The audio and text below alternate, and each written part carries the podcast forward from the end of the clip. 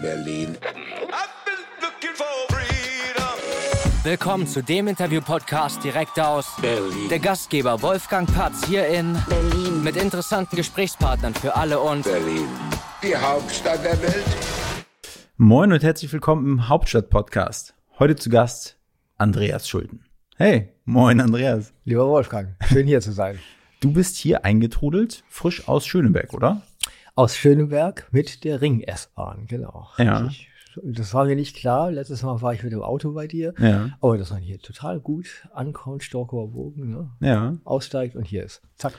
Für viele, die jetzt, oder die meisten, die jetzt nur die Tonspur hören, Andreas hat ein schönes Sakko an oder ein Jackett. Wie nennt man das? Sakko-Jackett? Äh, ich würde es Sakko nennen, ja. Leicht strukturiert, kariert. Äh, Glencheck heißt das. Glencheck, genau. okay, Mhm. gut. Und dann eine Jeanshose und Sneakers. Und der Andreas meinte schon, man wird schon be äh, beäugt, wenn man so in der S-Bahn so ein bisschen zurechtgemacht ist. Äh, ja, auf alle Fälle. ne? also dieses ähm, jetzt ja, habe ich auch ein, kein geringes Selbstbewusstsein. Ja. Ähm, und wenn man dann in eine S-Bahn steigt, die durch Neukölln fährt und dann so Treptow, Ostkreuz, ähm, jetzt um diese Uhrzeit, ähm, das ist halt buntes Berliner Gemisch. Mhm. Ähm, und dann bin ich schon jemand, auch jetzt ne, mit weißen Haaren und Brille und so, der so ein bisschen den Elder Statesman gibt. Ja. Ne? Aber ich meine, die weißen Haare, die können ja auch gefärbt sein, ne? Also ich meine, gibt ja auch noch Leute, die dann auch noch dunkle Haare haben, ne? Mit, mit Anfang 50. Ja, ja, ja, klar. Aber das kommt alles nicht in die Tüte, genau. Also man sieht mir mein Alter an und ist auch alles gut so. Ja. Aber in einer Kleidung, ne, klar. Ja. Kleider machen Leute. Mhm. Und Berlin ist sowieso, ich komme gerade aus Frankreich, war jetzt eine Woche in Frankreich, Paris, alles ein bisschen eleganter. Ja. Äh, Berlin ist halt schon so die, Ja. äh, die Malocha-Stadt, ne? Ja. Immer noch so von, von der Attitüde her. So von welche Stadtteile würdest du sagen, sind ein bisschen schicker? Wo kann man noch, wo kann man ein bisschen Paris haben? Puh, Paris. Ja, schon Mitte, ne? Also hier da um den Hackischen Markt rum. Mhm. Also das, das sagen schon auch viele meiner Freunde, da hat Berlin schon auch einen eigenen Style, also diesen, diesen Streetwear. Äh, das gucken auch andere Städte sich an und sagen, auch nicht schlecht. Äh, und sonst, wie in Paris, ist es dann da irgendwo in Steglitz-Zehlendorf. Ne? Ja. Das ist so die Okay. Ecke. Bevor wir jetzt abschalten und sagen, hey, wer ist denn eigentlich Andreas? Andreas Schulten, kannst du vielleicht mal ein paar Sätze zu dir sagen, wer du bist, vielleicht auch wo du herkommst, privat, aber natürlich auch, wo man dich so herkennen könnte.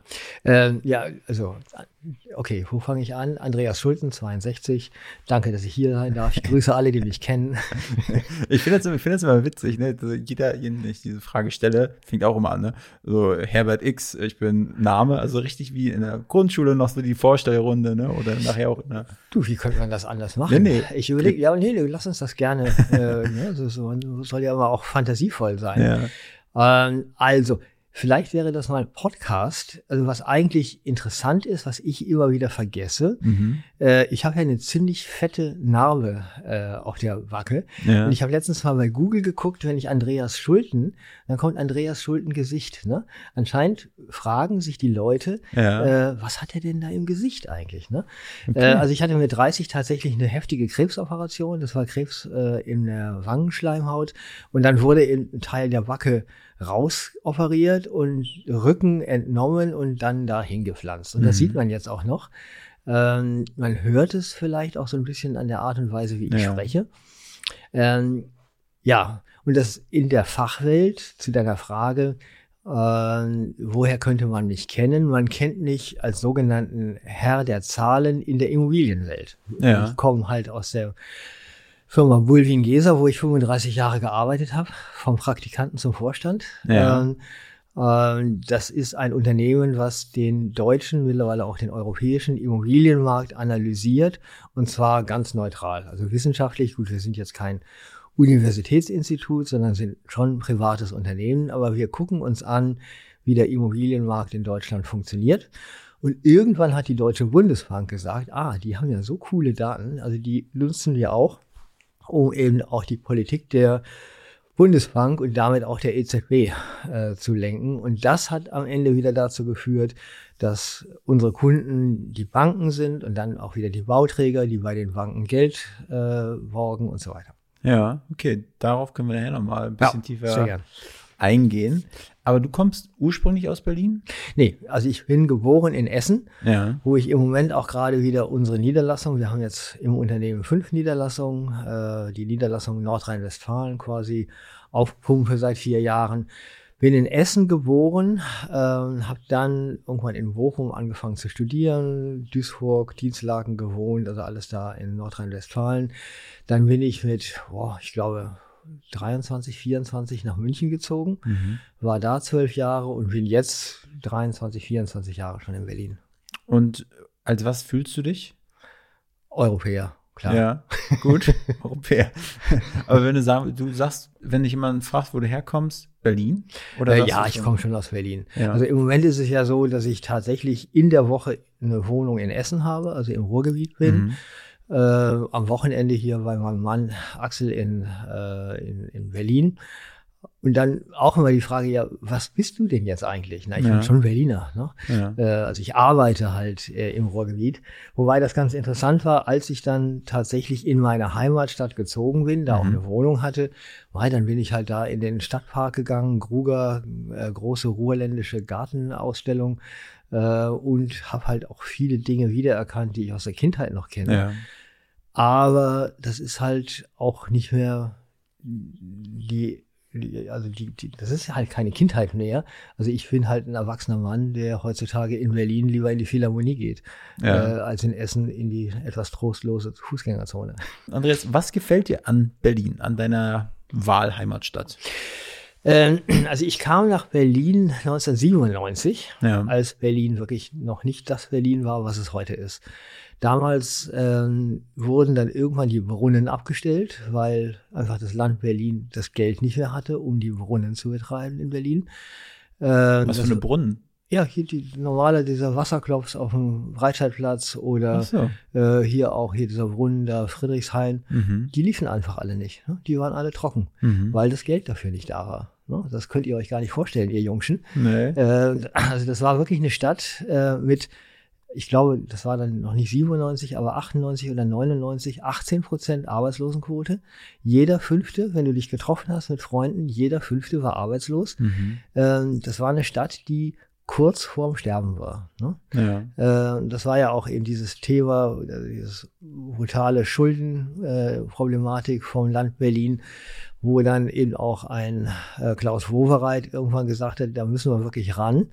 Äh, unsere Landesbediensteten kriegen zehn Prozent weniger Geld, was für einen Beamten so gut wie ausgeschlossen war. Also Mhm. du hast halt Sicherheiten als Beamter. Nein, hattest du in Berlin nicht. Und eben dieser Verkauf der GSW, also einer der großen Wohnungsgesellschaften in Berlin, äh, um überhaupt erstmal diese massiven Schulden des Landes irgendwie wieder loszubekommen. Also das war eine Zeit, wo Berlin wirklich ein sehr trauriges Kapitel oder trauriges Bild abgab. Äh, ich kam aber aus München trotzdem gern nach Berlin, weil es natürlich einfach das Ehrliche war. Ne? Mhm. Also München ist Wolke 7. Äh, man kann sich ja gar nicht vorstellen, dass man kein Kaviarbrötchen kriegen kann. Ne? Um Himmels Willen. Die Welt. Kaviarbrötchen, ich in Ja, noch nie gesehen. Ja, oder whatever. Ne? Also Ja, ja. nur dieses, ja, okay. diese Attitüde. Ja. Ich meine, München ist eine sehr liberale Stadt. Ich habe viele Münchner Freunde, alles fein. Aber äh, dieses von sehr wohlhabenden äh, sozialen Gruppen, dieses, nein, das können wir uns nicht vorstellen, dass man auch anders leben kann. Das tat mir schon richtig gut zu sagen, komm, ich gehe nach Berlin äh, und sehe mal zu, äh, wie man da auch unter anderem immobilienwirtschaftlich äh, die Ärmel hochkrempeln kann äh, und einfach zusehen kann, was man verändern kann. Ja. Und dann habe ich halt die Stadt erlebt, wie sie dann über die 2000er Jahre, Ja. 2006 war ja dann Fußball-WM hier in Deutschland, ja. äh, wie auf einmal aus dem hässlichen Entlein eben ein strahlender Schwan wurde Mhm. und alle nach Berlin geguckt haben und aus immobilienwirtschaftlicher, aus stadtsoziologischer Sicht, es hat sowas in, nach dem Zweiten Weltkrieg nie wieder gegeben. Eine Stadt, die so aus einem Elend äh, in, in eine Dynamik äh, Mhm. sich hineinentwickelt hat, was für den Immobilienmarkt ja dann eben auch mit viel Licht und Schatten eben auch diese sehr dynamischen äh, Effekte hatte. Aber es war natürlich die Zeit, in der auf einmal Restaurants wieder da waren, in der äh, Partys stattfanden, in der es Feste gab, in der einfach die Laune in der Stadt wesentlich besser geworden ist. Ne? Also ich nehme an, die Antwort auf die Frage, was gefällt dir an Berlin, war jetzt äh, dieses, das ist eine gute Laune-Stadt. ja, gut. Und was gefällt dir nicht an Berlin? Äh, ja, mittlerweile auch der Dünkel. Ne? Also dieses Ich bin ein Berliner, ich kann es nicht mehr hören. Ja. Äh, ich fand das, also ganz schlimm ist da immer wieder Hamburg. Ne? Also die Hamburger tragen ja so eine Tasche mit sich rum mit irgendwie dem Hamburger Stadtwappen. Ja. Wo ich denke, Kinders, ihr seid noch mehr als nur Hamburger. Und auch hier in Berlin würde ich sagen, ihr seid mehr als nur Berliner. Äh, aber dieses sich festhalten an einem Mythos, Mhm. den diese Stadt jetzt mittlerweile auch wirklich äh, geben kann, äh, ihr seid mehr, ihr müsst weiter. Ne? Da- Das mag ich auch nicht Ja. an Berlin gerade. Okay. Was sind so deine Lieblingsorte in Berlin? Äh, immer wieder die Spree, ne? Wasser, klar. Ah, das sind ja, aber ich mag schon Schöneberg. Ich wohne da Akazienkiez Hauptstraße. Ich mag aber eben beides gerne. Also Hauptstraße ist so äh, sehr türkisch-arabisch, ne, mit Fahrschulen und Gemüseläden und was man so hat. Ja. Äh, und dann die Akazienkieze, ich sage mal, diese etwas älteren Oberstudienräte, die dann da ihren italienischen Feinkost äh, Mhm. äh, Neigungen äh, sich zuwenden, gute Restaurants. Also diese Mischung ist schon gut in Schöneberg. Ich habe vor, vorher im Prenzlauer Berg gewohnt, da Corina Straße, äh, Oderberger Straße, war auch cool, aber hatte mir zu viel Attitüde. Ne? Also Schöneberg ist so schön nachbarschaftlich, ist halt so. Ja. ist. Ansonsten, ich liebe die Philharmonie. Das Ja. ist eines der besten Gebäude weltweit. Mhm. Ne? Also ich meine, es gibt auch eine Sydney Opera oder in, äh, äh, in Hamburg die Elbphilharmonie wurde ja auch in ihren Schwüngen Ja. auch sehr stark an der Berliner äh, Philharmonie von Hans Scharun äh, gebaut. Das ist ein fantastisches Gebäude. Also nicht nur wegen der Musik der Berliner Philharmoniker, Ja. sondern auch äh, in seiner ja, Schwerelosigkeit. Ne? Wo steht die genau?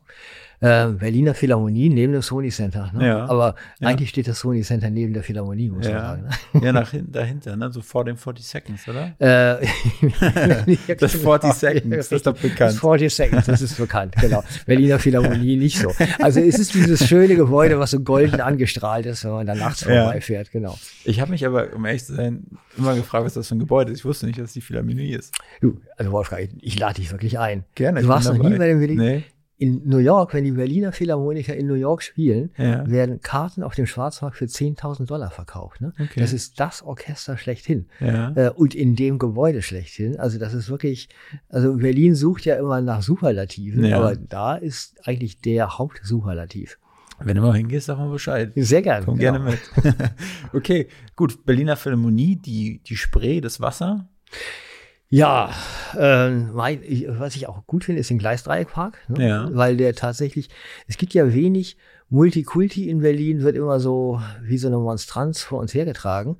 Äh, und dann sage ich ja, guck mal hier Karneval der Kulturen, seht ihr da irgendwelche Türken oder Araber? Nee, seht ihr nicht, ne? Das ist eine Schein-Multikulti, Ja. was da äh, gespielt wird. Äh, aber im Gleisdreieckpark ist dieses Multikulti wirklich präsent. Ne? Da Mhm. ist wirklich jeder Berliner und alle Leute gehen ja immer in die Knie von dieser Highline in Manhattan. Ne? Also das ist ja diese auf den äh, auf Gleis, auf alten Gleisen, die so hochgelegt wurden im Meatpacking District Manhattan, äh, also im Osten, äh, so ein Park, wo man einfach rauf und runter gehen kann. Äh, und ich sage mal, ja, oh mein Gott, dann bin ich halt rauf und runter gegangen. Aber das ist doch nicht das, was ich in einem Park machen will. Ja. Also ich mache da entweder Picknick oder irgendwie viele auch im Gleisdreieckpark, gehe da halt mit meinem BMX-Rad da in die, äh, in die Pipe oder spray da irgendwas hin oder spring auf ein Trampolin oder Ja. also diese Lebendigkeit Mhm. dieses Gleisdreieckparks, das ist schon auch echt gut gemacht. Und das ist das gute moderne Berlin, finde ich. Das ist so die, die Birlo-Brauerei oder jedenfalls ein Ableger davon. Genau, ne? richtig. Die sind auch da. Genau. Du, aber man merkt schon, du bist echt eine andere Generation. Ja. Genau, ja. Ich mag das Brillo-Bier ja nicht so gerne. Ne? Also mir ist das zu, also diese ganze Craft-Bier-Geschichte, Ja. sage ich immer, ja, ich bin da schon eher so der, entweder ein Köpi, ne, so ein Königswürzer, Ja. da will ich dann tr- trotzdem noch so ein Ruhrgebietskind Ja. oder dann halt wirklich eins von diesen bayerischen Hellen oder so. Ich hatte das aber nicht in Berlin, äh, wurde ich damit geimpft, sondern in Amerika. Und da war ein IPA oder so, das war da auf irgendwelchen Stadtfesten, das war da halt auch irgendwie gang und gäbe. Ja, ja. So, und da habe ich das kennengelernt. Das ist wirklich eine Generationsfrage, ne? Ja. Also, weil wenn du auch sagst, was ist dieses Gebäude, was so gelb angestrahlt ist, Ja. dann ist es die Berliner Philharmonie. Nie, weil, Also, weil, was stört den Blick zum 40 Seconds, war meine Frage. genau. Ich war auch irgendwann mal in 40 Seconds, äh, aber da hier mein Mann hat da gesagt, da bin ich im weißen Anzug hingegangen. Gedacht, oh, das ist so tacky, das kannst du überhaupt nicht bringen und so. Weißer Anzug. Ja, weißer Anzug, oder? Ne? Oh. Krass. Also wenn man Wie Lou 40 Second Bega. macht, ja, genau. aber also ich gehe schon lieber in die Philharmonie als in 40 Seconds. Es gibt ja, glaube ich, auch gar nicht mehr. Ne? Ich war auch, glaube ich, nur einmal dort. Ja. 40 Seconds. Ähm, Wo gehst du denn überhaupt jetzt so hin? Was ist denn aktuell so? weiß ich nicht, also ich gehe wenig Mhm. weg, wirklich. Ähm, meine, meine Freundin, die ist eher so auf Elektro Mhm. und dann begleite ich sie dann ab und zu mal. Und dann, was war das? Sisyphos oder sowas? Mhm. Das ist, Dann die Spree runter, ne? Die Ja. ganzen Clubs, genau. so, aber ähm, ich muss sagen, nee, ich gehe gar nicht mehr so viel. Mhm. Warum eigentlich nicht? Weil ich gerne arbeite. Boah, ist wirklich so. ja, und genau. dann eher so mit Kumpels, ähm, dass man dann in eine Bar geht, vielleicht auch mal zu Hause, ich trinke ganz gerne Whisky. Äh, das das mache ich ganz gerne. Wo findest du denn den besten Whisky in Berlin? Ich, Den- ich weiß da, ich wüsste was. Ja. ich das finde. Also ich habe, also in, in in Friedrichshain gab's äh, gab's einen Whiskyladen in der, das ist Boxhagener Straße, oder waren zwei nebeneinander, einer hat zugemacht, so und da, ich muss ganz ehrlich sagen, ich habe einen Whisky, den ich ganz gerne trinke, der kommt aus, aus Irland, das ist Redbreast. Der ist so ein, ich weiß nicht, ob du das, ob du dich damit Nee. aus- auskennst, aber der ist dreifach destilliert und der ist besonders mild und den kannst du fast wie, wie so ein, wie so ein Hustensaft wegtrinken, ne? Zwölf Jahre alter, den mag ich ganz gerne und den kaufe ich mir dann auch da. Als wir in Schöneberg mal aus waren, habe ich dir ja schon erzählt von japanischen Whisky. Ne? Oh ja. Ähm, also das ist wirklich das, wo ich im Moment immer wieder die äh, Bars frage, in denen ich dann bin. Übrigens, Ja. Also ich sage, ich gehe nach wie vor gerne in die Victoria Bar hier in Ja. der Hauptstraße, die dann halt zwischen Philharmonie und Schöneberg liegt. Ja. Ähm, und, aber genau, als ich dir gerade sagte, ich weiß was, wo ich gerne Whisky trinke, das, das war gar nicht Whisky. Gin and Tonic finde ich auch ganz Ja. gut. Ne? Und da gibt's ja wirklich Ja. diese kleine Bar, die heißt auch Gin and Tonic, da Ja. wo die ganzen Straßenbahnen, Straßenbahnen hinterm Hackischen Markt Ja. äh, immer so parken. gesehen, ja. Auch sehr gut. Die, die haben wirklich, also locker, ich sag mal, 60 verschiedene Gins Ja. und aber eben auch nochmal 20, 30 verschiedene Tonics. Ne? Ja. Und dann, wenn du da den Barkeeper fragst, so, sag mal, was, Mhm. was kannst du mir denn empfehlen? Schon ziemlich cool. Genau, ich habe die Frage nicht, wo du meintest, wo gehst du denn so hin? Habe ich eher so clubmäßig ne, Ja, genau. äh, ähm, verstanden. Aber jetzt, wo du sagst Bars, also da bin ich schon doch mal mehr unterwegs. Ähm, eine, die ich, äh, eine Bar, die mir so zugeflogen ist, ist das ähm, die Bar im Telegrafenamt. Das ist am Ja. an der Mhm. Museumsinsel dort.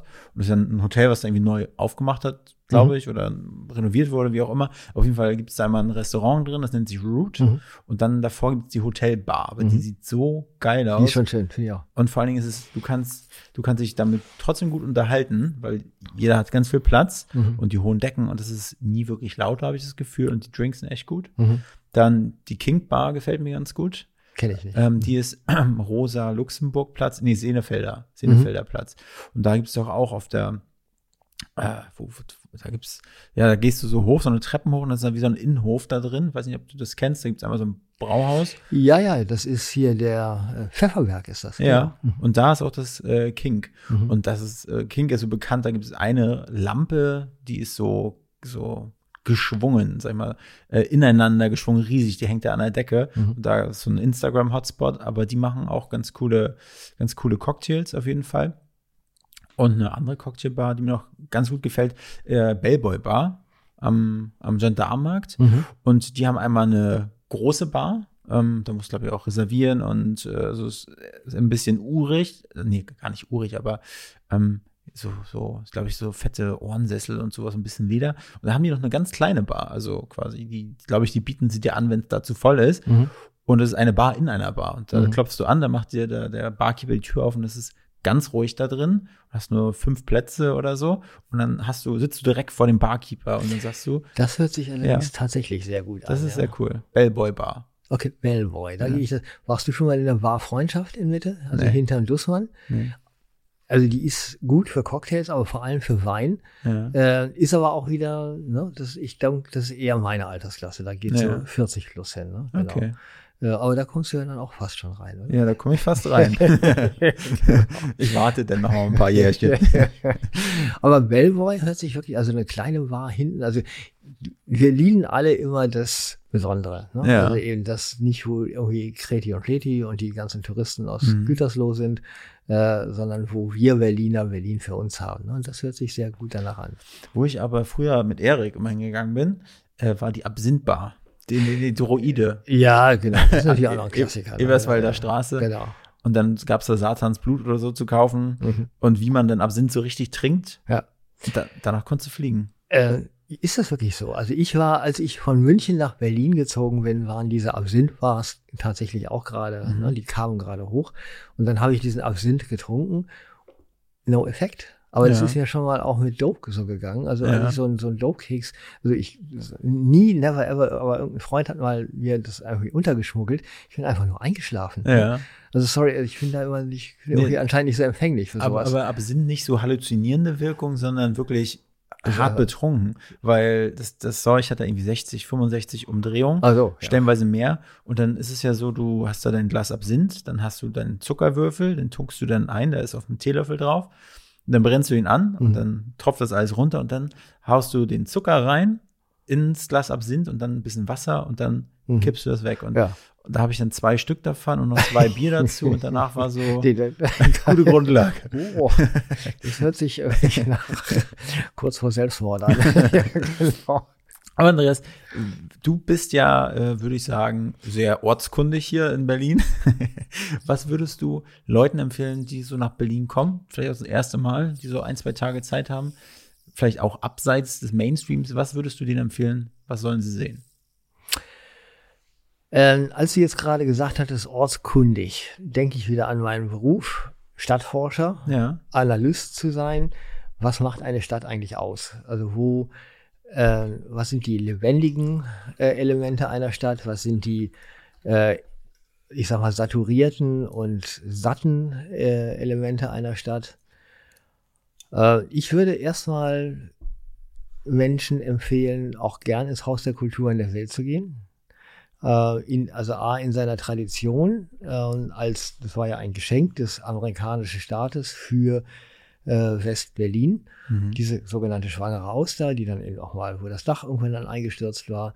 Und das ist ja jetzt ein Ort und gerade jetzt auch mit der neuen Kuratorin, äh, wo Weltkunst gezeigt wird, wo uns äh, leicht äh, ja mit Scheuklappen versehenen Berlinern eben die Augen geöffnet werden sollen, äh, was es sonst noch so alles Mhm. gibt. Da habe ich schon gute Konzerte gehört. Ja. Die Ausstellungen sind immer so, ja, sind halt gewöhnungsbedürftig. Äh, also wir haben, mein Mann und ich, irgendwann mal gesagt, äh, da müssen wir uns ein bisschen Zeit verlassen. Ne? Also Mhm. am Anfang sagt man, ja, nett anzugucken, man kann aber genauso gut weitergehen. Ja. Aber warum äh, machen Leute, irgendwer in Indonesien oder äh, in Chile so eine Kunst? Und was soll das jetzt in Berlin? Ne? Ja. Und dann kann man da ganz nett essen gehen. In dem Weltrestaurant heißt das, glaube ich, auch. Ähm, und das ist ein guter Ort. Ist auch an der Spree Mhm. und so.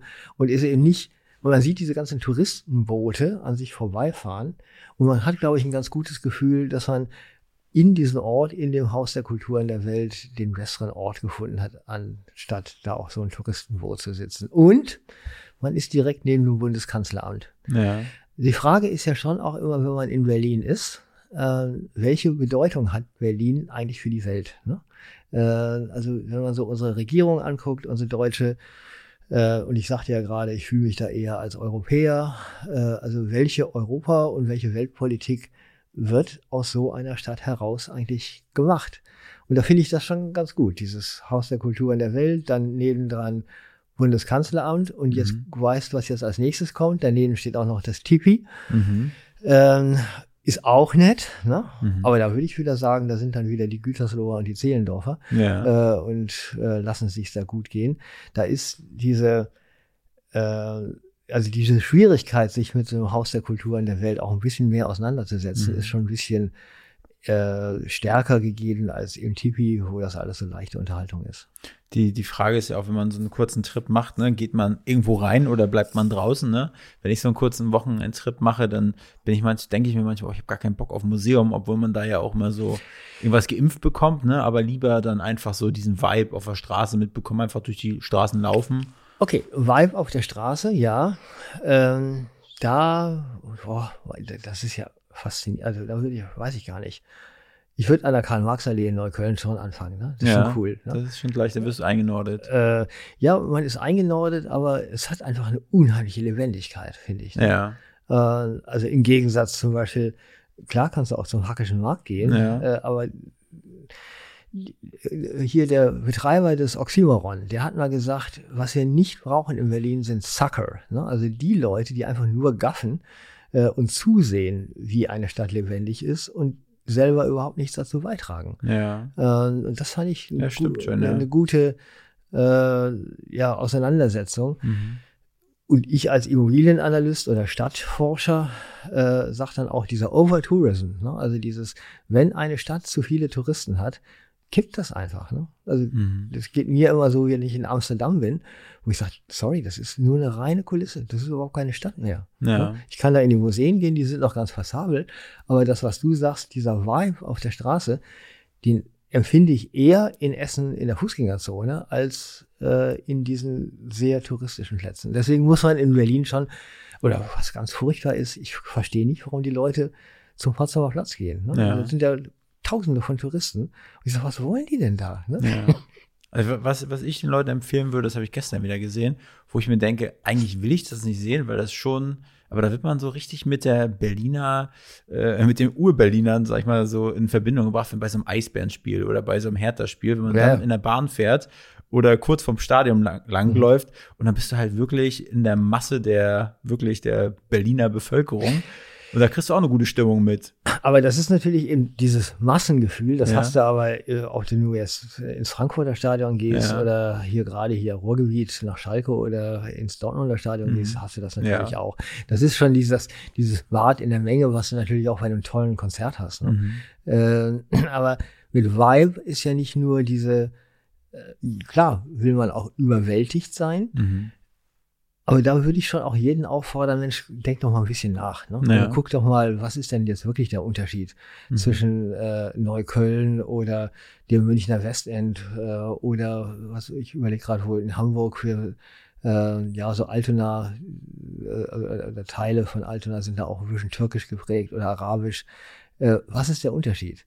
Ich habe mal in der Zeit äh, einen sehr schönen Artikel über Weihnachten gelesen. Äh, da haben die mal einen Versuch gemacht, ne, so Josef und Maria, wenn ein Ehepaar kurz vor der Niederkunft äh, eine Herberge sucht. Ne? Wo kriegt man heutzutage eigentlich in einer Krisensituation eine Herberge? Und die haben das dann irgendwie, äh, und deswegen wieder Neukölln und ich glaube irgendwie Wiesbaden und irgendwie noch eine dritte Stadt, ist halt ein Ehepaar hingegangen, hat gesagt, hat irgendwo angeklopft, kriege ich eine Herberge. Und das Schöne war eben an dieser Weihnachtsgeschichte, es war tatsächlich Neukölln, ne? also wo die Mhm. Leute dann auch Verständnis füreinander hatten. Und neben diesem Vibe, den natürlich Neukölln und diese ne, Dönerkultur und äh, Rempelei und so weiter, äh, diese Frage, wer lebt denn da wirklich alles Mhm. gemeinschaftlich und Ja. wie organisieren die sich untereinander, das finde ich halt das Interessante an Mhm. Neukölln. Ne? Ja, gut. Also, einfach mal abgehen, die Tour. Genau, hier. richtig. Neukölln und Haus der Kultur in der Welt. Dann hat man schon relativ viel von Berlin gesehen, genau.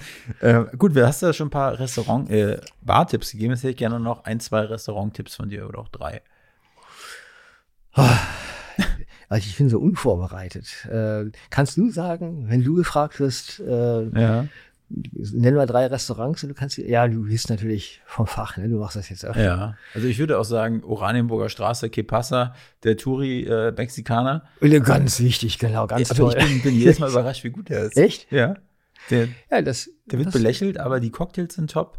Einmal auch, da, auch dieses, diese hohen Decken, dieses Gewölbe-Feeling, wie bei den ähm, Mayas oder so. War das überhaupt Mexiko, Mayas? Oder was? Äh, doch Mayas in Ja, Mexiko. ja, okay. genau, genau. Genau. Also ich finde ich schon ein geiles, geiles Ja. Flair. Äh, das finde ich sehr sympathisch an dir, dass Ja. du einem Kepassa an der Oranienburger Straße die Stange hältst. Genau. Denn da wäre ich dann wieder zu arrogant und Ja. man soll ja nicht arrogant sein. Genau. ähm, nee, ich, also gut, ich komme halt aus meinem Kiez. Äh, wir haben den sogenannten Kirchenitaliener, der hat noch nicht mal einen Namen. Das ist irgendwie ein älterer italienischer Koch und Ja. zwei Angestellte und die machen halt eine gute Pasta und man sitzt und guckt auf eine Kirche. Ne? Äh, Ja. Also das, das reicht mir schon. Ne? Denn am Ende suche ich ja in einem Restaurant seltenst ein, ein kulinarisches äh, Feuerwerk, sondern ich will einfach mit wem auch immer ich immer gerade ins Restaurant gehe, eine gute Zeit haben. Ja. Ähm, und dafür sind solche Kiez-Restaurants, finde ich, sehr gut geeignet. Wenn ich Menschen beeindrucken will, ähm, gehe ich schon sehr gern auch in den Fernsehturm. Ne? Hm, Das ist schon cool, ja. Das ist schon ziemlich, das ist wirklich sehr berlinerisch. ja. Äh, also wirklich da einmal runterzufahren und auch so ein bisschen, das ist alles so ein bisschen synthetisch und so, aber so ist es nun mal. Essen auch, ist ne? gar nicht, auch, fand ich auch gar nicht so schlecht. Du, das ist gutes Essen, aber es kommt ja eben wirklich drauf an, wie ist das Setting. Ne? ja. Ähm, ja, äh, ansonsten tausendfach. Ich gehe gerne ins Bandol, weil du eben da gerade irgendwie in Mitte unterwegs warst, äh, Torstraße. Ähm, Warst du schon mal in dem Hy- Hype-Laden Cocodrilo? nee. Das ist am, am Weinberg, Mhm. da so Rosi, ne? Und dann gehst du Mhm. die Weinbergstraße. Und das in dem Park, da war früher ein anderes Restaurant. Ja, ich kenne das noch. Also, wie hieß denn das? Was war? Hat so einen schweizerischen Touch gehabt. Ja. Äh, echt? Das ist jetzt das ein Hype? ist Cocodrilo, genau. Mhm. Mhm. Äh, und äh, so, coole, es- du hast das Gefühl, so 70er, 80er Jahre Style und von allem ein bisschen zu viel und aber trotzdem irgendwie sehr cool. Hört sich nach einem neuen Restaurant an. Also Ja. ich hätte jetzt, als du das so sagtest, äh, was ist so, so gehypt, äh, äh, also ich hätte jetzt auch hier das Panama, ist also auch Mhm. immer ganz gut, da in der Potsdamer Straße. Ähm, und ja, ne, also die, diese Frage, wo trifft sich die Welt? Ja. äh, oder hier auch die Schickeria in Berlin. Weil, weil ich fand ja das alte Kater, Kater Holzig auch noch richtig gut, Mhm. ne? äh, als es noch da hinter dem Deutschen Architekturmuseum war. Also jetzt die, wie heißt es jetzt, da diese ganze Welt, die die da gebaut haben? Diese Holzmarkt. Ja, okay, der ganze Holzmarkt ist schon nicht schlecht. Also gehe Ja. ich auch gerne mit Besuch hin und zeige mal, guck mal hier, das ist auch Berlin. Oh, toll, das ist ja, Mhm. Berlin ist so anders. Aber es ist alles ein bisschen aufgesetzt. Also da finde ich schon, Cocodrilo gucke ich mir gerne mal an. Aber das hieß wirklich früher anders. Ich überlege Ja. gerade. Ich war früher, ich hatte mal, als ich mich von meiner Frau getrennt habe, hatte ich eine Tanzpartnerin, Gabriela. Mit der bin ich immer Salsa und Tango tanzen gegangen. Und dann sind wir immer, das war dann da in der Brunnenstraße. Und da sind wir tatsächlich immer in diesen Weinbergspark Ja. äh, gegangen und haben da auch irgendwie Nächte verbracht. Und Hat das, einen, hat das einen. Zusammenhang mit der Trennung?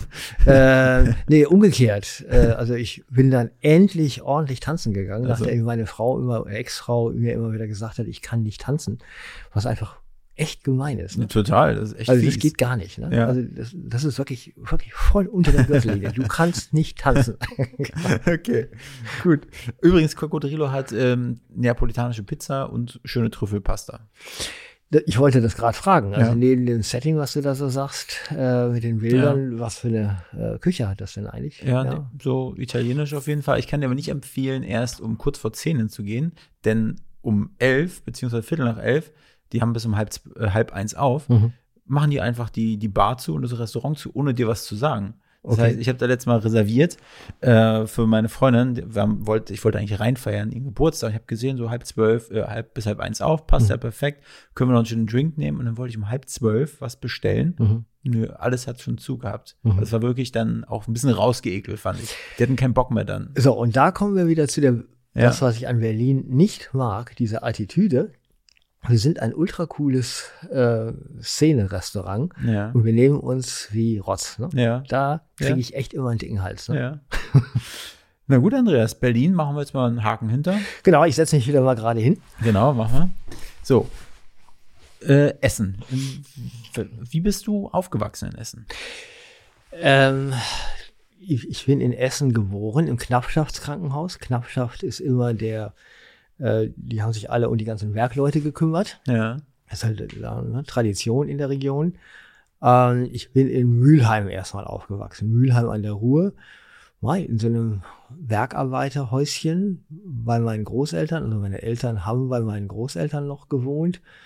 bis ich vier Jahre alt war. Äh, und dann sind wir erst in eine eigene Wohnung gezogen. Das ist schon immer irre, ne? wenn du so aus den 60er Jahren, Jahrgang 61 kommst, Mhm. äh, wie arm Deutschland in den Zeiten war und wie wenig Ressourcen wir hatten äh, und wie man sich in, an allen Ecken und Enden nach der Decke strecken musste. Mhm. Und, also ne, man sagt so nett immer bescheidene Verhältnisse. Ja. Aber mein, mein Vater ist auch zur Uni gegangen, der hat für Thyssen, also für eines der Stahlunternehmen, die ganze EDV-Struktur aufgebaut. Also da kam das Thema Computer gerade auf. Äh, also die Unternehmen, die Großunternehmen hatten noch keine Computer und er war in einer derjenigen, die gesagt haben, so und so muss man das machen. Ähm, ja, und so bin ich dann da aufgewachsen. Dann sind wir immer mal wieder umgezogen und ja, dann habe ich, bin ich aufs Gymnasium gegangen, einmal sitzen geblieben. Ich war überhaupt ein schlechter Schüler. Ne? ja. Ähm, also dieses vom Praktikant zum Vorstand innerhalb meines Unternehmens hier, Bulwin Jesa, äh, war dann schon am Ende, da ging es dann aufwärts. In der Schule war ich nicht gut. Ich war immer der letzte, der vorletzte, der irgendwie in die Fußballmannschaft gewählt wurde und so. ja. War schon immer eher so ein stillerer Typ, der Ja. irgendwie nicht so ganz den Anschluss fand. Was hast du da damals für Interessen gehabt? Äh, Mike, ne, haben wir gerade gesagt, ich zeichnete gerne Ja. und äh, guckte mir gerne irgendwelche Spielfilme an, so mit Doris Day und Rock Hudson und Mhm. so. Ähm, also war wirklich, äh, heute würde man Couch Potato dazu sagen. Ja. Äh, war also nicht so der Bringer, also auch nichts mit großen Abenteuern und so. Ähm, was ich dann wirklich gerne gemacht habe, ich habe einen jüngeren Bruder, äh, 13 Jahre jünger als ich. Äh, da war ich dann irgendwie so 17, 18, 19. Mhm. Ähm, ich bin immer mit dem durch die Landschaft gezogen, ne? Hab dem dann so gesagt, wie das Leben so geht und bin mit dem wandern Ja, gegangen und so. Cool. Und das war dann schon ganz nett. Ähm, und eigentlich so richtig wach geküsst hat mich dann tatsächlich erst das Unileben, ne? als ich dann zur Uni in Bochum äh, gegangen bin. Da, da studierte ich dann Geografie und das konnte ich dann auch, war dann auf einmal relativ gut und habe gute Noten gehabt und so. Und eigentlich fing das Leben bei mir dann erst so richtig an. Unileben. Mhm. Und hast du dann auch so, so ein kleines, keine Ahnung, von einer Couch Potato, die immer Jogginghose anhat, auf einmal irgendwie Wert auf Kleidung, auf, hast ein Auge auf Frauen geschmissen oder wie? Äh, also auch in der Uni hatte ich tatsächlich dann meine Ex-Frau kennengelernt. Ja. Ähm, das hat natürlich auch, ne, da muss man so Gockel sein und Mhm. überhaupt alles managen und machen und tun und Ja. ihr die richtigen Filme zeigen und so. Mhm. Das hat schon viel dich schon damit gemacht. ja, richtig. Wobei das dann aber eher die Kinofilme waren dann später. Ja. Ähm, und ja, ich weiß auch nicht, ob Couch Potato das Richtige ist. Ich war dann, ich überlege, ich war auch bei der Bundeswehr brav. Ja. Hatte eigentlich äh, verweigert und dann wurde mir das nicht anerkannt und so. Dann war ich bei den Sanitätern, was auch nochmal ganz gut war für mich. Ich bin echt ein Spätentwickler. Äh, habe halt viel Ja, ein Musik. bisschen introvertiert, kann man das sagen? Konnte man das sagen? Ja, absolut introvertiert. Ja, Ja, genau. Damit kann man sich schon gut was drunter vorstellen. Ja, ja, genau. Ja, danke. So Ja. schön zusammengefasst. Aber in, wo, woher kamen dann so Interessen? Also ich wollte auch immer Architektur studieren. ne? Mhm. Also äh, mag, mag ich jetzt auch wieder gern. Ja. Äh, hatte aber irgendwie, ich hatte Abi-Zeugnis 3,6 oder 3,7 oder so, also wirklich nicht gut. Ja. Äh, da konnte man noch nicht mal in Pisa, äh, mit Numerus Clausus gab es damals, ne? äh, Architektur studieren. Also es blieb mir nichts anderes übrig, als Geografie zu studieren. Wie, wie, wie sagt man immer? Bestanden ist gut und gut ist zwei, ne?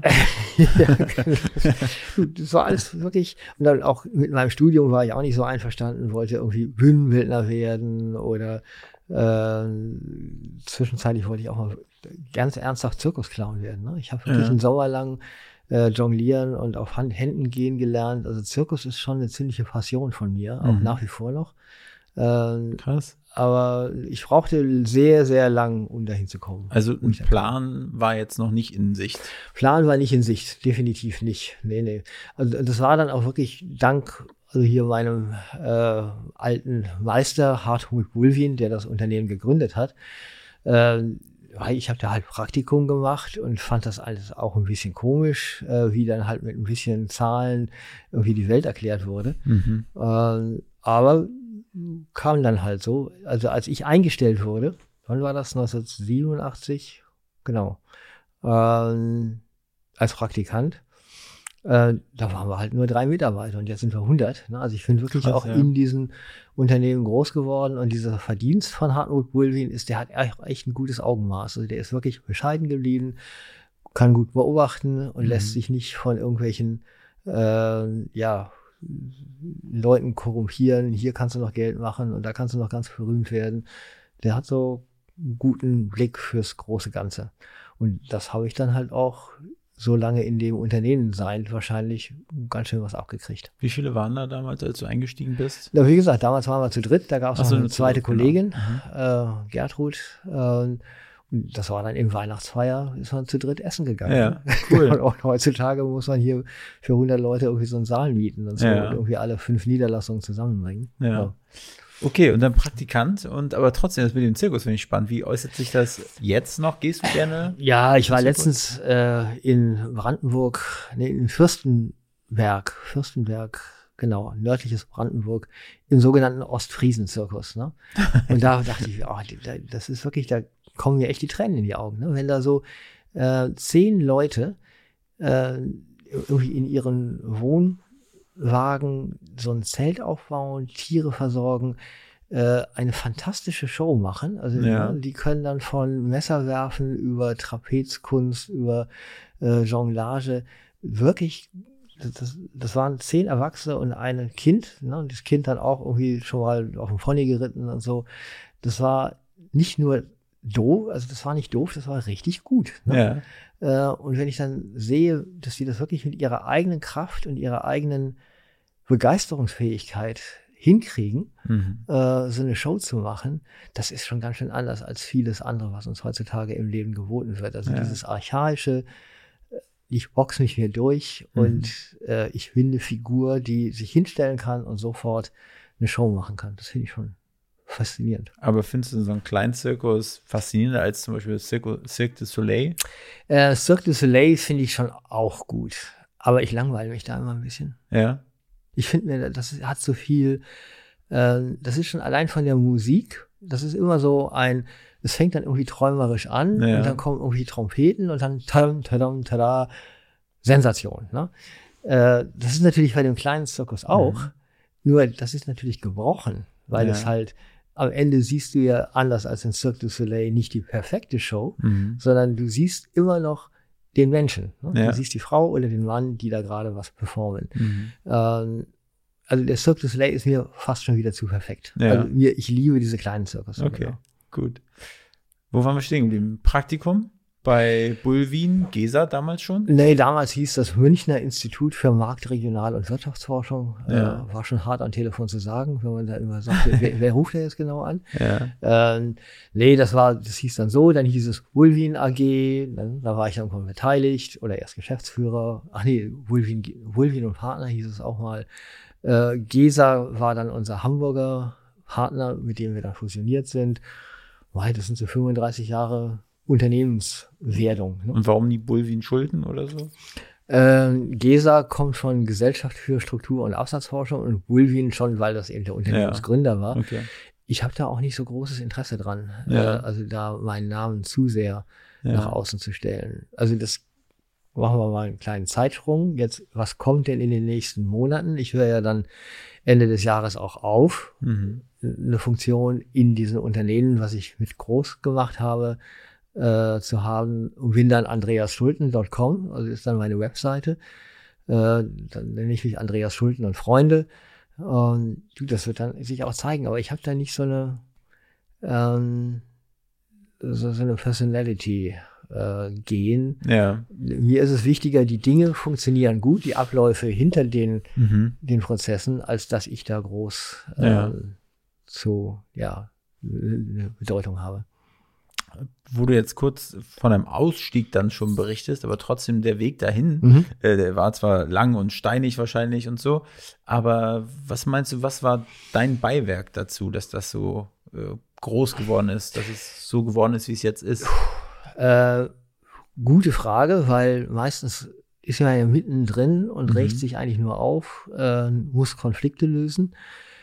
Ich glaube, dass ich schon ein paar Konflikte lösen kann, wobei ich tatsächlich auch in unserem Unternehmen mit ein paar Konflikten einfach nicht klarkam. Was aber eben dann auch wieder dazu führt, dass du Entscheidungen triffst und sagst, nee, diesen Konflikt machst du so nicht mit. Mhm. Du suchst dir irgendwo einen anderen Weg, wo du gehen kannst. Mhm. Ähm, heute würde ich sagen, nach 35 Jahren Berufserfahrung, äh, kann ich schon viel, viel, viele Leute ermutigen, das zu tun, was sie ganz gut können äh, und ihnen so ein bisschen Selbstvertrauen geben und ja. sagen, mach mal. Und guck mal, ob du das mit dieser Person oder jenem Partner auch nochmal besser machen kannst. Also das ist so diese Enabler-Funktion, die habe ich jetzt im Unternehmen. Die würde ich schon auch ganz gern haben. Die habe ich auch in meinem relativ großen Netzwerk mittlerweile. Also ich werde schon gern gehört in der Frage, sag mal, was könnte ich denn da und da tun? Ne? Mhm. Und das macht mir auch Freude. Also wirklich, ich helfe Leuten lieber, als dass ich Leute frage, könnt ihr mir helfen? Ne? Ja. Ganz, ganz deutlich. Geht ähm, mir auch so, aber manchmal ja, kann man nicht anders. Also das ist natürlich auch eine Frage. Ja. Man ist ja manchmal zu stolz, mhm. äh, sich selbst ja. zu erkennen und zu sagen, da brauchst du mal Hilfe. Ne? Ja. Ähm, aber du fragtest ja nach der was habe ich dem Unternehmen, was habe ich dazu beigetragen? Am mhm. Ende dann doch, dass ich auf den Bühnen stehen kann. Ne? Mhm. Das ist dann wieder die Ironie der Geschichte. Äh, also wenn ich, so wie ich jetzt hier vor mich hinrede, du kannst mich auf jede Bühne stellen und ich lege los. Ne? Ja. Äh, und manche Leute hören das dann einfach auch gern. Ja. Ähm, und das ist natürlich bei Immobilienanalyse das, das, ist ja erst später klar geworden. Äh, das ist dann gar nicht so leicht, äh, dafür eine gewisse Begeisterung bei Zuhörern zu fühlen. Ja. Ne? Warum ist das denn eigentlich spannend? Ne? Dann komme ich immer wieder mit meinem Satz, Kinders, 80 Prozent unserer Volkswirtschaft sind Immobilienwerte. Mhm. Ne? Also das, was in den Immobilien passiert, prägt unsere Gesellschaft. Und in solchen Sätzen kriege ich dann halt erstmal Aufmerksamkeit und dann kommt halt dieses, wie geht's im Wohnungsmarkt, wie geht's im Büromarkt, äh, was passiert in der Logistik, wie haben wir genug äh, Wohnungen für die Senioren, wenn wir so viel mehr Senioren werden und so. Mhm. Das sind ja alles hochgesellschaftliche äh, Fragen, die sich dann damit verbinden.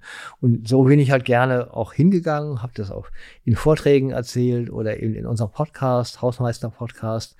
Ähm, und diese Freude an der Kommunikation und diese Sache, die wir tun, tatsächlich auch in die Säle und in die Medien zu tragen äh, und an, vielleicht eine Begabung dafür, das hat schon dazu beigetragen, dass unser, unser Unternehmen so groß geworden ist. Wie erhebt Bulwin Gieser denn so Daten? Äh, ach du, das, ja, also wir fragen alle Leute. Ne? Also ja. man kann Statistiken zusammensuchen, machen wir auch. Also so 60 Prozent sind einfach normale Statistik. Ja. Aber das Interessante ist, wenn man sich damit auskennt, die deutsche amtliche Statistik ist falsch. Ne? Mhm. Das ist ein großes Drama. Also ich bin da mittlerweile auch, wenn mir gesagt wird, wir haben ein Wirtschaftswachstum von 0,3 Prozent, sage ich, oh, wer hat das denn wieder zusammengetragen? Ne? ähm, ja. Also das ist schon unheimlich schwierig. Also mhm. eine sehr gute, präzise äh, Auskunft darüber zu kriegen, was passiert eigentlich gerade. Also wir kennen es halt in der Bautätigkeitsstatistik äh, die hat eine notorische Untererhebung. Also wir kriegen ja immer Daten von Statistischem Bundesamt, so und so viele Immobilien sind fertiggestellt. Mittlerweile zählen wir die alle selber und sagen, jo, das sind aber nur 70 Prozent mhm. äh, derer, die wirklich fertiggestellt worden sind. Was ist denn da passiert? Wo, in welchen Amtsstuben ging denn da irgendeine Information nicht weiter? Mhm. Äh, und was ist die wahre Information? Ähm, und wir erheben halt über, wir fragen alle, und mittlerweile natürlich viel Internet-Crawling, also einfach auch die modernen Methoden. Ja. Äh, aber eben auch, weil wir freundlich und äh, uns unseren Partnern zuwenden, können wir große Immobilieneigentümer fragen, wollt ihr uns nicht ein bisschen mehr über eure Immobilien sagen? Und wir können euch dann benchmarken in all den Daten, die wir auf diese Art und Weise, wie wir Daten erheben, zusammengetragen ja. kriegen. Wir fragen alle Makler Makler sind sehr nette Kerle oder sehr nette ja. äh, Frauen. Grüße gehen raus. Die gern auch über ihre Erfahrung sprechen. Mhm. Das haben wir auch irgendwann festgestellt. Die mögen dann nur nicht so gerne, dass wir mit den Informationen, die wir von denen kriegen, Geld machen. Ja. Deswegen müssen wir denen auch wieder was zurückgeben und sagen, äh, wir, wir können euch aber auch wieder all die Informationen geben, die wir von allen kriegen. Dann wisst ihr auch wieder ein bisschen mehr als das, was ihr bis, bislang gewusst habt. Ja. Also das ist so ein, so ein Schneeballsystem an Informationszusammentragen, was Ja. wir machen. Okay. Also ich wollte einfach nur einen kurzen äh, Werbespot noch für Bulwin Gesa reinschieben hier. Das ist sehr nett, genau. Und so ausführlich hat das, glaube ich, noch nie jemand erklärt. Okay, gut. Die meisten steigen dann schon aus. Was mich interessieren würde, du blickst ja auf eine 35-jährige Karriere in der Immobilienwirtschaft zurück dann. Wie würdest du diese in so zwei, drei Sätzen zusammenfassen? Hm. So gefühlstechnisch, was hast du erlebt? Wie, keine Ahnung. Also erstmal Punkt eins von einem introvertierten Menschen zu einem extrovertierten Menschen geworden. ne? Das ganz deutlich.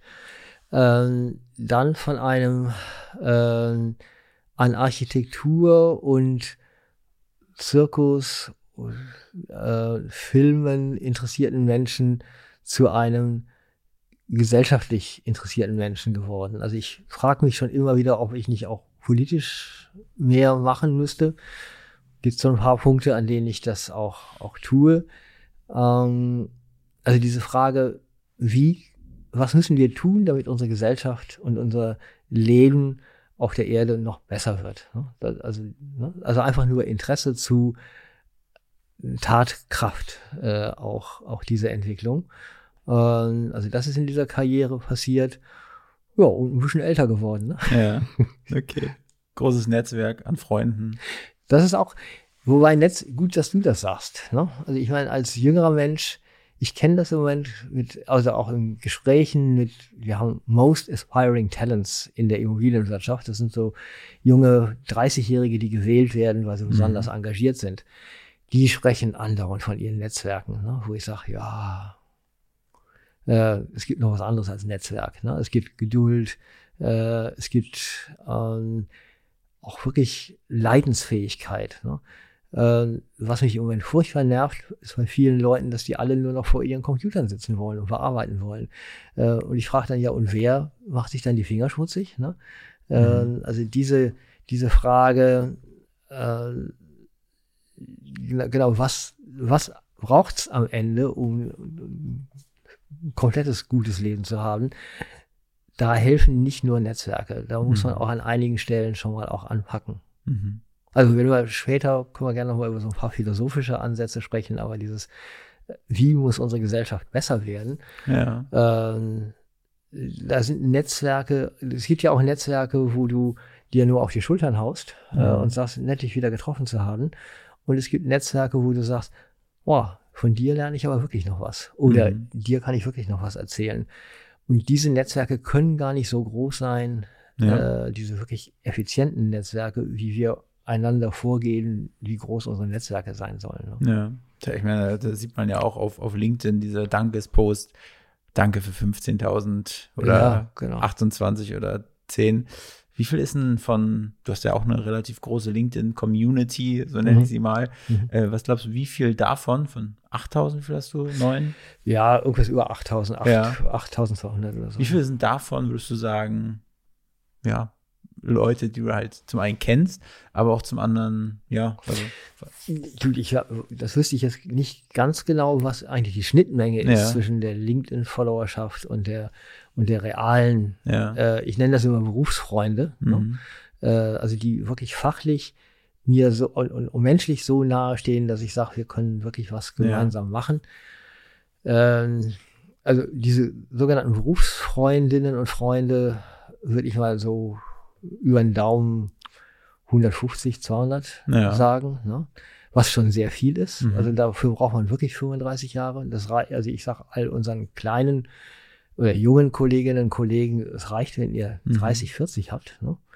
Ähm, und äh, ja, also das sind die, die Berufsfreunde und die sind eben nicht alle in LinkedIn. Also innerhalb von LinkedIn würde ich sagen, was mich wirklich interessiert an, an, an, an Kommentaren und an, an Neuigkeiten von diesen gut 8000, 400, 500. Ne? Mhm. Und mehr ist es dann aber auch nicht. Ja. Bedeutet dir das irgendwas, diese Zahl dort? Nee, die Zahl bedeutet mir gar nichts, weil die kriegst du ja automatisch. Das Ja. ist ja, das ist ja das perfide daran, dass das auch ein Algorithmus baut. Mhm. Äh, also ich sehe halt, dass es eben Leute gibt, die, die mir gerne folgen. Mei, danke, Mhm. äh, ehrt mich. Ja. Aber davon habe ich nichts. Ja. Aber haben sich daraus aus die, also aus der LinkedIn-Bubble schon mal irgendwas, ist da schon mal was Ja, das schon. Also es gibt schon tatsächlich wirklich Ja. auch, äh, also es ist ja auch schon Medium. Ne? Also das, du Ja. Mhm. kannst ja Nachrichten schreiben, du kannst kommentieren. Also es gibt schon einige, die über LinkedIn und wir ja, mittlerweile nutzen wir das ja auch über Instagram oder LinkedIn oder WhatsApp. Wir nutzen das ja auch, um miteinander zu kommunizieren. Da kommen schon auch Aufträge rüber Mhm. Ja. und es kommen auch wirklich neue Erkenntnisse. Ne? Also ich sehe, kann schon über meine Filter erkennen, ah, das interessiert dich jetzt aber wirklich. Das, das geht ein bisschen tiefer als das normale Ja. Blabla. Ne? Und ist da bei dir, bei der, also speziell bei LinkedIn, ist da eine Strategie dahinter? Ähm, sag ich mal, was du postest, wie du was postest, war das, wurdest du da mal beraten oder ist das alles so ein bisschen intuitiv Ja, passiert? wir wurden schon auch mal beraten. Also Mhm. ich habe mit LinkedIn irgendwann, äh, ist schon, aber ist ja ein Podcast, da darf Ja. man sowas erzählen. Äh, ich hatte vorher Twitter gemacht ne? und, Ja. und Twitter unter dem Namen Wulvin Geser, aber eben auch Mhm. eher Andreas Schulten-Style. Ähm, haben wir alle gesagt, das ist total doof. Ne? Also äh, en entweder bist du ein Unternehmen oder du bist halt eine Person. Mhm. Das kannst du auf sozialen Medien so nicht machen. Ähm, aber dann haben wir gesehen, Twitter war dann auch irgendwann nicht mehr so doll. Und jetzt mit Elon Musk war dann auch wirklich ein guter Punkt, um zu sagen, Ja. so, kein Twitter mehr. Mhm. Äh, und LinkedIn hatte ich gemacht, äh, weil es halt Englisch klingt. habe ich gesagt, okay, LinkedIn machst du jetzt für deine europäische, englischsprachige Community und dachte erst, dass ich LinkedIn nur auf Englisch mache. Ne? Ja. So. Dann habe ich also erst meine ganzen Follower überall in Europa gesagt, so, ich bin jetzt auf LinkedIn und dann auch die ersten, weiß nicht, zehn Posts auf Englisch gemacht, Mhm. bis dann irgendwann die Pferde mit mir durchgegangen sind und ich mit irgendeinem halt irgendwie so, ein, so eine kleine Debatte hatte, die ich dann auch auf Deutsch gemacht habe und dann gesehen habe, aha, guck mal, kommen ja viel mehr auf Deutsch. Ja. Ne? genau. Und dann habe ich es halt auf Deutsch gemacht irgendwann, ähm, aber keine Strategie am Anfang, äh, sondern nur geguckt, mal, mal gucken, was passiert. Ne? Mhm. Ich denke, so fängt jeder an, oder? Ja. Ich meine, du bist ja auch erstmal unbeholfen, ne? wie, wie funktioniert das Ganze und so. Ähm, mittlerweile auch habe ich die Strategie, ja, wie man so schön sagt, authentisch zu sein. Ähm, also nicht zu sehr ähm, irgendwelche ja, Dinge nachzuplappern, Mhm. äh, sondern schon immer auch mal ein bisschen provozieren, ein bisschen sarkastisch, auch mal Finger in die Wunde zu legen und Ja. zu fragen und so. Ne? Und das sind auch die Posts, die schon ganz gern gemocht werden. Ne? Also Ja. wenn man mal sagt, äh, das ist das große Ganze, aber können wir nicht da und da mal drei Ja. Fragen stellen. Ne? Okay, also da ist es auch schon wie so eine Art Erfolgsschablone, wenn du weißt, okay, du baust den so auf, du sagst das und vielleicht noch ein authentisches Bild dazu, dann funktioniert das schon. Puh. Die Frage ist ja erstmal, wie, wie definierst du deinen Erfolg? Ne? Ja. Ähm, also ich mach, also ich muss mir jetzt in den nächsten zwei, drei, vier Jahren schon überlegen, wie verdiene ich denn eigentlich auch wieder Geld, ne? wenn ich nicht äh, Gehaltsempfänger bin in Mhm. einem äh, eigenen Unternehmen. Ähm, ich glaube nicht, dass man über LinkedIn, also fachlich in der Immobilienwirtschaft, groß Geld machen kann. Ne? Mhm.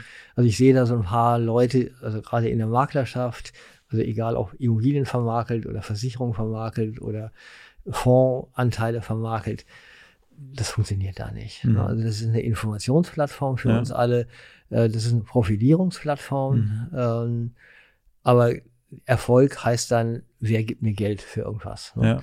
Ja. Ähm, das halte ich für schwierig. Berühmt zu werden und äh, beliebt zu sein, das kann man auf LinkedIn schon. Mhm. Da bin ich nicht schlecht.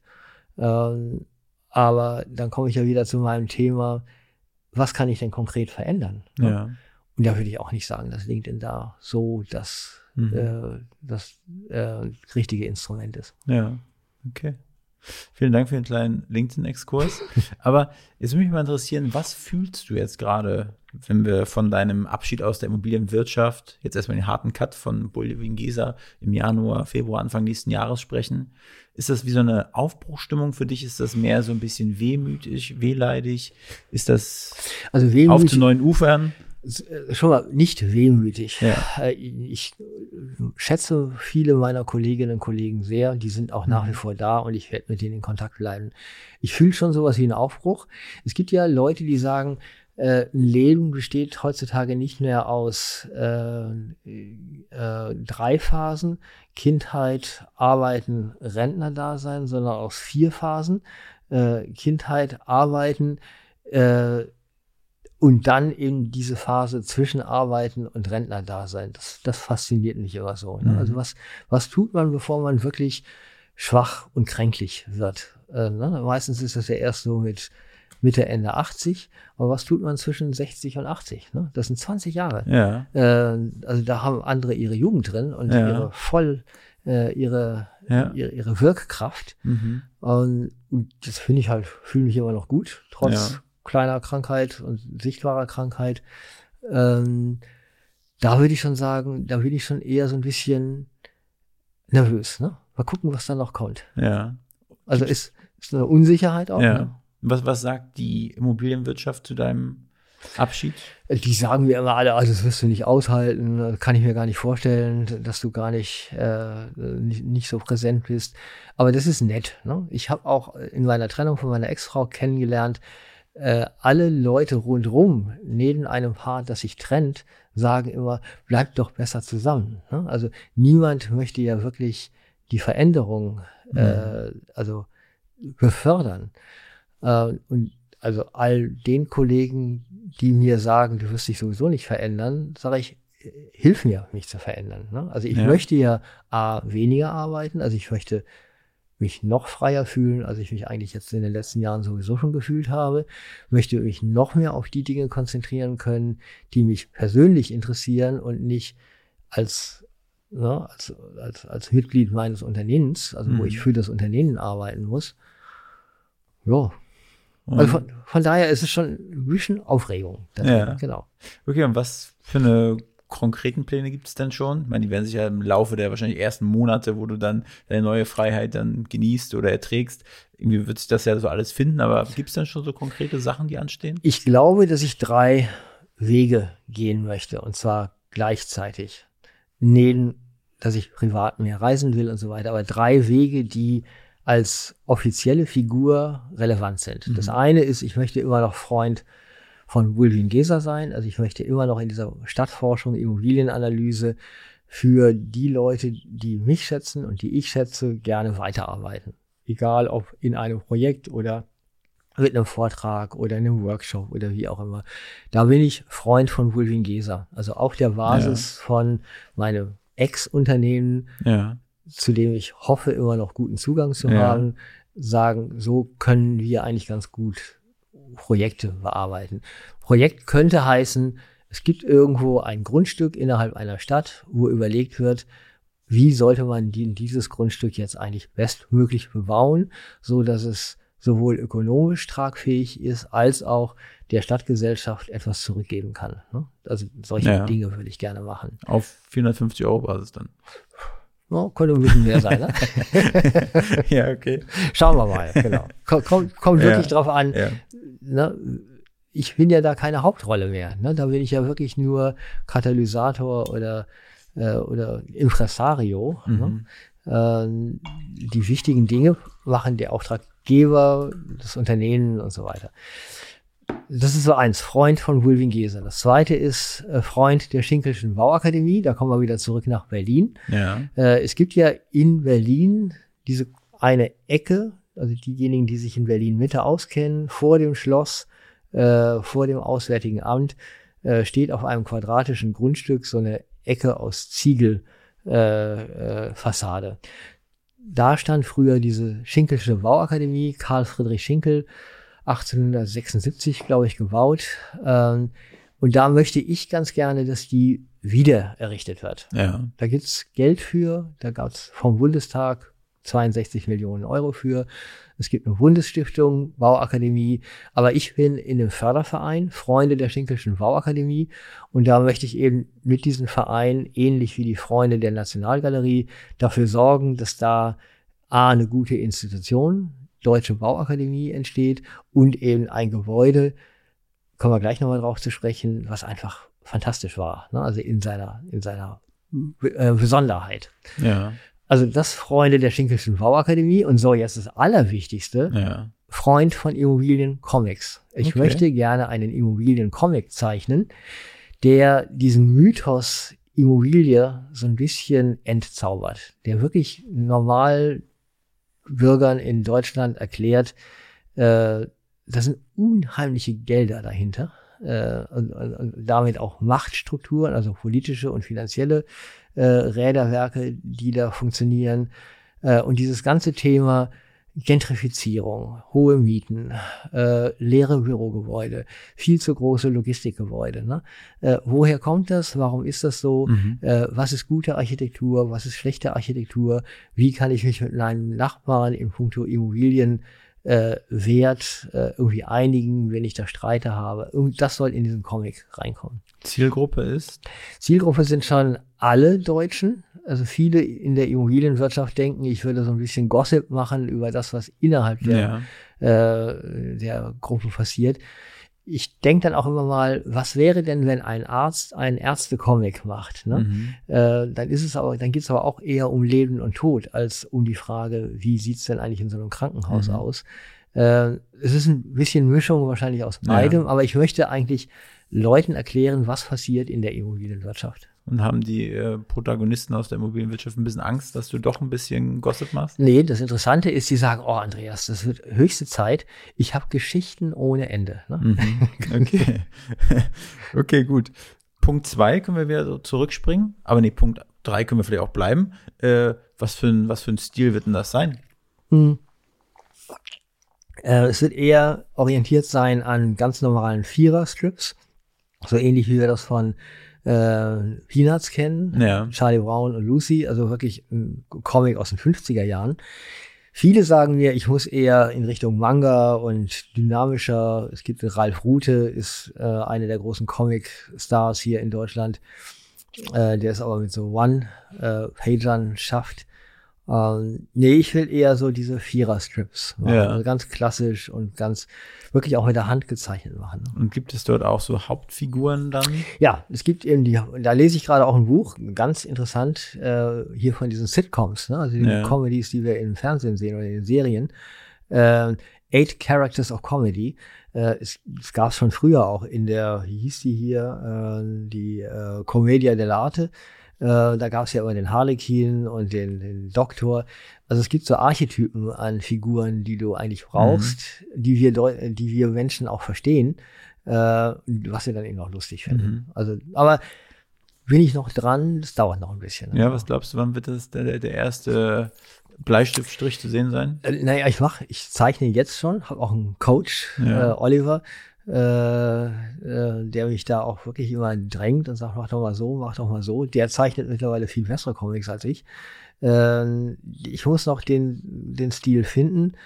Äh, ich glaube mal so Mitte nächsten Jahres, Mitte, Okay. Mitte 24 könnten so die ersten Dinge fertig sein. Ja. Punkt zwei. Ähm, die, die, die Freunde der, wie hieß es? Der, Freunde der Schinkelschen Bauakademie. Genau. War, kurze Frage, warum steht denn da eigentlich noch die Ecke? Äh, die Ecke wurde gebaut von Berliner Handwerkern, äh, um in Werbung dafür zu machen, dass diese, dass dieses Gebäude da auch wieder stehen soll. Ja. Lange Jahre stand da auch so eine Plastikplane, ne, Mhm. für die, die in Berlin Mitte Ja. äh, vorbeikommen. Da, da stand das schon mal als so ähnlich wie das Schloss auch mal äh, ja dargestellt wurde, wurde auch diese Schinkelsche Bauakademie da Mhm. mal dargestellt. Ewig her, da hat 30 Jahre lang hat ein Wolfgang Schöle diesen Förderverein getragen, Mhm. immer wieder dafür geworben, dass diese Schinkelsche Bauakademie wieder aufgebaut wird. Mhm. Ähm, aber ich frage dich jetzt auch mal wieder, ne? dreh mal den Spieß wieder Ja. um.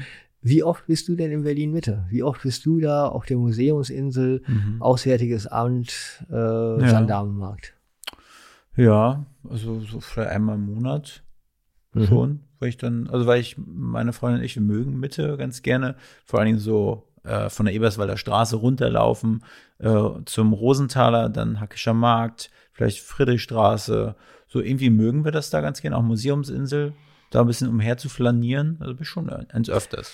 Und wenn ihr da flaniert, ähm, dann ist es ja einfach ein einfach nur Dasein und Ja. schöne Gebäude angucken. Ja. Ne? Also das ist Ja. nicht nur Gebäude, sondern steht- ist ja auch alles von der Mhm. Landschaftsarchitektur schön gemacht.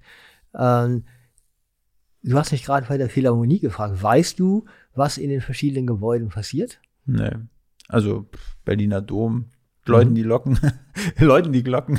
Ja, dann genau. dann gibt's da, was gibt's da? Die Oper, ne? Die Operballett gibt's da, ne? Äh, es gibt die komische Oper. Ja. Äh, ach nee, gut, die ist weiter. Nee, es gibt die Staatsoper. Ja. Genau, direkt am Webelplatz. Genau, Genau. da. Ähm, und dann gibt's aber direkt gegenüber der Staatsoper auch noch, oder neben der Staatsoper, hier dieses äh, von Daniel Warenbäum, dieses äh, arabisch-deutsche äh, Projekt Mhm. äh, und den äh, Voulez-Saal gibt's da auch noch.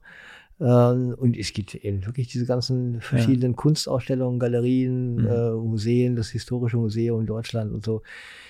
Ich frage deswegen, ähm, weil letztendlich viele junge Menschen sagen, Berlin fängt für uns immer erst außerhalb des alten Stadtbezirks an, Ja. also außerhalb der Stadtmauer. Ne? Also Berlin ist für uns Friedrichshain, Mhm. Neukölln, Prenzlauer Berg, äh, Charlottenburg oder wie auch immer. Ne? Mhm.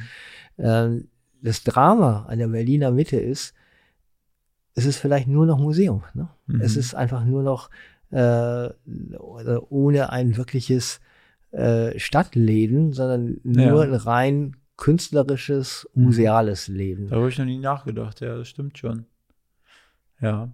Und da muss man sich eben auch überlegen, schafft man das überhaupt? Schafft man also historisch mit Sicherheit sehr wertvolle Gebäude äh, wieder so zu füllen, dass es einfach, ich sag mal, Alltagsleben und auch für jeden Berliner zugänglich ist. Also ich meine, ihr seid ja, deine Freundin und du seid ja, äh, ich sag mal, gebildete, äh, auch interessierte äh, also äh, Menschen, ich sag mal, ich überlege auch, ob eine türkische Familie durch Mitte gehen würde, ne? Also Ja. ob, ob denen das was bedeutet.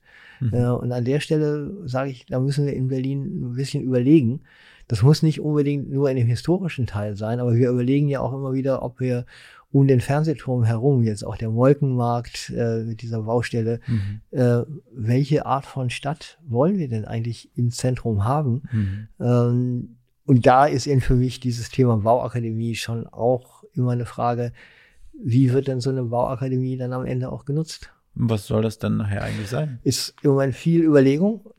Es könnte ein reiner Ausstellungsort sein, also die TU Berlin, Mhm. die aus, aus, die quasi aus dieser Bauakademie heraus überhaupt erwachsen ist. Also die gesamte TU mit ihrer Architektur und Stadt, Stadt und Bauen und so weiter sind riesengroße Fachbereiche. Die kommen, haben ihre Wurzeln tatsächlich in dieser Schinkelschen Mhm. Bauakademie. Man könnte diese gesamte grafische Sammlung, die die haben, also lauter Architekturentwürfe Ja. da ausstellen. Ne? Okay. Man könnte Workshops machen. Ähm, ja, und im Moment ist halt in der Überlegung die Bundesstiftung Bauakademie, ähm, die eben auch den Auftrag hat, das Bauen äh, Deutschlands äh, in, seinen, in seinen Reformationsbewegungen darzustellen, zu Mhm. fördern, äh, das zu erklären. Die möchten halt selbst in dieses Gebäude einziehen wo ich immer wieder sage, hm, das ist ein bisschen schwierig, wenn das einfach nur Büros sind und ein Mhm. großer äh, Veranstaltungssaal. Das kann man an allen anderen Stellen auch haben. Ja. Also diese, du hast gesagt, 62 Millionen wurden da zur Verfügung gestellt, um das Ding wieder hochzuziehen, oder Mhm. was? Ja, genau. Und woran scheitert es jetzt gerade? Oder? Na, Im Moment scheitert das da gerade, wie soll das Gebäude aussehen? Ja. Es gibt schon seit Jahrzehnten zwei Lager. Die einen sagen, ein neues Gebäude muss ein neues Gebäude sein. Das muss auch wirklich zeitgemäß Mhm. und aus unserer Kultur heraus erwachsen sein. Es Mhm. kann viel in diesen Schinkelschen Überlegungen, ich möchte da gleich nochmal drüber sprechen, warum Schinkel so bedeutend war, äh, das kann die aufnehmen, äh, aber es muss ein Neubau sein. Ne? So, und dann gibt's eben die, die, das andere Lager, die sagen, äh, Schinkel und diese Bauakademie hatte so eine starke Bedeutung in den äh, ausgehenden äh, 19. Jahrhundert, äh, dass man das einfach auch wieder erstellen muss. Man muss es wieder errichten, um Mhm. äh, diese äh, ja diese Botschaft, die dieses Gebäude eigentlich in die damalige Welt äh, entsandt hat, eben auch wieder erkennbar werden zu lassen. Und jetzt komme ich dazu, warum ich das eigentlich mache. Ich habe mal mit äh, 1983 gab es in Hamburg eine Ausstellung, die die DDR nach Westdeutschland geschickt hat über was hat Schinkel denn eigentlich gemacht. Und Karl Friedrich Schinkel ist ja nee, also ist klassizistisch, also klassizistische Bauwerke und er hat wunderschöne Zeichnungen gemacht, äh, Arkadien, so ein bisschen so ähnlich wie das heutzutage in der Potsdamer Landschaft ist. Mhm. Also ne, Täler, Meere, Flüsse und hat da wunderschöne Gebäude reingemacht, ne? also Tempel und Schulgebäude und Wohngebäude und Villen. Und damals habe ich den kennengelernt, Karl Friedrich Schinkel, und habe gesagt, das ist ein Mensch, der den Glauben an das Gute und das Schöne wirklich gut verkörpern kann. Und ich glaube, weil du auch mal fragtest, wer bin ich denn eigentlich, Andreas Schulten? Also dieser Glaube an das Gute, der kommt auch von Karl Friedrich Schinkel und diesen, diesen Gebäuden, die er gemacht hat. Er hat ja unter anderem auch die Friedrich-Werdersche Kirche gemacht, die steht dann daneben, das ist eine Backsteinkirche. Mhm. Und vor allem das, neue, äh, das alte Museum, ne? also da, wo diese Schale vorsteht, mhm. äh, das ist auch von ihm gebaut. Mhm. Auch ganz wichtig, äh, das ist ja das erste bürgerliche Museum weltweit gewesen. Vorher gab es nur Sammlungen, die von Königen, Herzögen, Grafen gezeigt ja. wurden. An dieser Stelle Berlin unheimlich modern äh, das ist ein Museum, das die Bürger machen, ne? also mhm. die Bewohner und nicht die Herrscher. Ähm, und, mhm. und dieser Gedanke der sogenannten Aufklärung, ne? also wir sind vernünftige Menschen, wir dürfen uns weder von der Religion noch von irgendwelchen Herrschern sagen lassen, was wir zu tun haben. Mhm. Äh, diese Idee, das ist eben auch in dieser Bauakademie äh, so drin. Und da sage ich, das ist ja die Idee, die eigentlich auch Europa gegenüber Autokraten wie Trump oder Xi Jinping oder Erdogan zeigen will. Wir sind intelligente Menschen und wir können selbst sagen, wohin wir wollen. Ne? Ja. Und deswegen ist dieses Gebäude so wichtig. Und wie kamst du dazu? Also warum du das machst? Ah, ja. Wie kam der initiale Gedanke? Also ich wurde auch in meiner Immobilienfunktion da mal reingeholt. Äh, ich durfte, wann war das 2019, glaube ich, war mal ein Diskursverfahren. Da wurde auch überlegt, wie soll mhm. diese Schinkelsche Bauakademie denn wieder aufgebaut werden. Da wurde ich gefragt, was sage ich denn als Immobilienmensch dazu? Ne? Äh, und da habe ich auch gesagt, okay, das ist ein ganz kleines Gebäude. Äh, also immobilientechnisch hat das relativ wenig Bedeutung. Aber über diese Einladung bin ich eigentlich mehr ja. zu den Leuten gekommen äh, unter anderem auch zu diesem Wolfgang Schöle, der lange Jahre lang diesen Verein mhm. getragen hat. Und der hat mich dann jetzt gefragt. Er wurde ja. so Mitte, Ende 80. Okay. Er hat gesagt, Herr, Herr Schulten, können Sie sich das vorstellen? Ja. Und dann habe ich gesagt, hm, weil ich wirklich von dieser, das ist die Flamme der europäischen Aufklärung, die, die da mhm. leuchtet. Äh, da habe ich gesagt, ja, ich mache das. Wie kann man euch als Verein helfen? Äh, man kann Mitglied werden, im Moment noch für 30 Euro, irgendwann wird es dann mal 80 Euro kosten. Mhm. Äh, also gerne in dem, Mitglied, in dem Verein äh, Mitglied werden. Wir haben Freunde, bauakademie.com ist mhm. unsere Webseite. Äh, da würden wir uns sehr freuen und wir werden in den nächsten Jahren äh, und Monaten schon mit Sicherheit mehrere Workshops machen, laden dafür auch Fachleute ein. Also diese Frage, wie wollen wir gut bauen in der nächsten Zeit? Wie wollen wir preiswerte Wohnungen schaffen, die wir alle brauchen? Äh, wie wollen wir weiter grüne Städte haben? Wie wollen wir im Verkehr umgehen mit den Gebäuden? Und was sind auch überhaupt schöne Gebäude in mhm. der Zukunft? Äh, das soll da halt auch alles geklärt werden. Also wer immer daran Freude hat. Und deswegen fragte ich dich ja gerade, äh, ich glaube, für junge Menschen ist das relativ abstrakt, dieses mhm. Thema.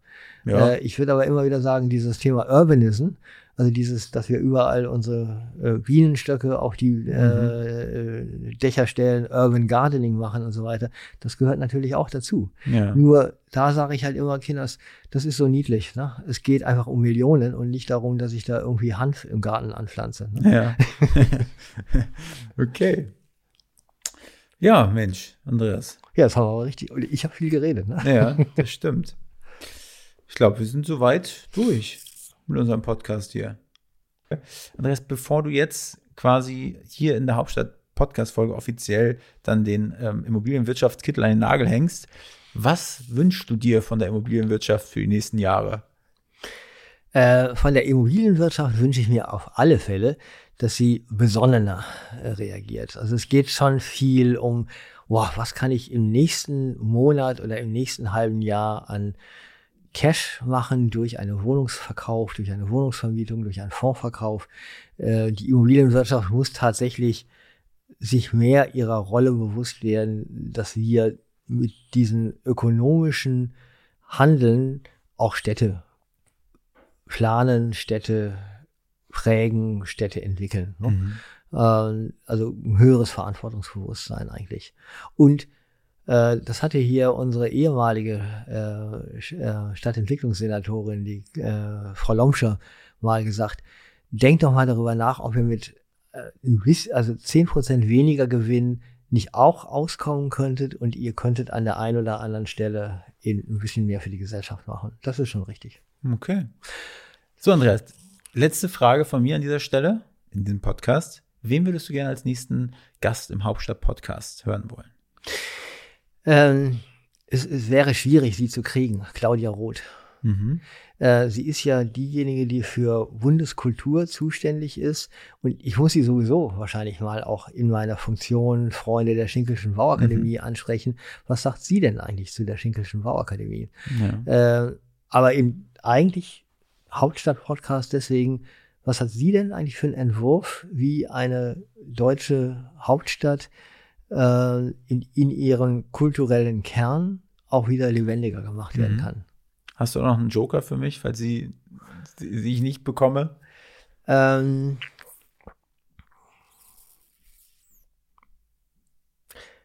ja, äh, es gibt Alexander Höhner.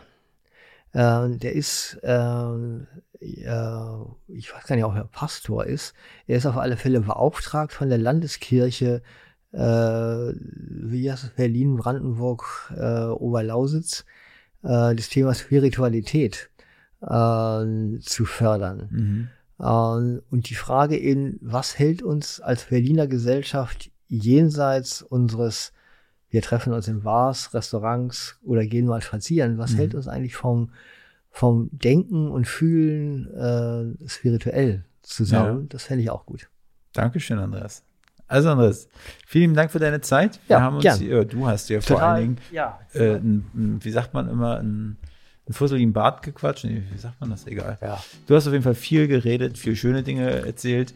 Und ähm, ich danke dir für deine Zeit und ich hoffe, euch jetzt da draußen gefallen. Diejenigen, die jetzt eingeschlafen sind, aufwachen. und ähm, ja, macht's gut da draußen. Ciao.